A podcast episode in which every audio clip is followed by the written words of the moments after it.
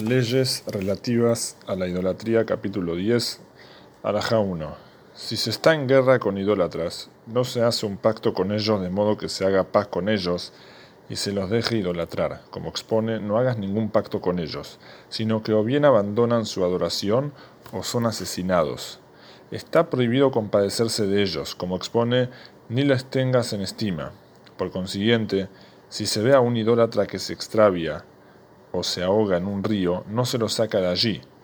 Y si se ve que está a punto de morir, no se lo salva. Pero está prohibido destruirlo con nuestras manos o empujarlo a un pozo y cosas similares, porque no está haciendo una guerra contra nosotros. ¿De qué casos estamos hablando? De un gentil.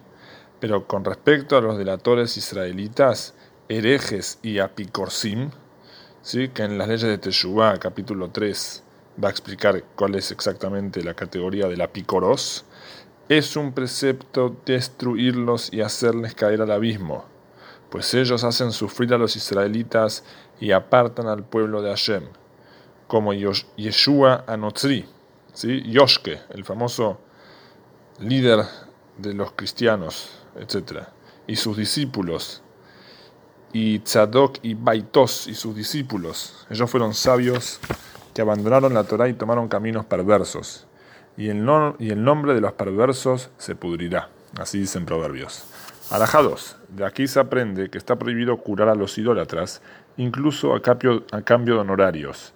Pero si teme de ellos o, o sospecha que esto generará enemistad, se los trata a cambio de un pago, pero hacerlo gratis está prohibido. A un extranjero residente, o sea, un no judío que recibió sobre sí los siete preceptos universales, puesto que tenemos el precepto de sustentarlo, se lo cura de manera gratuita. Alajá 3. No se les venda a los idólatras casas y campos en la tierra de Israel para que no se asienten en, ella, en ellas.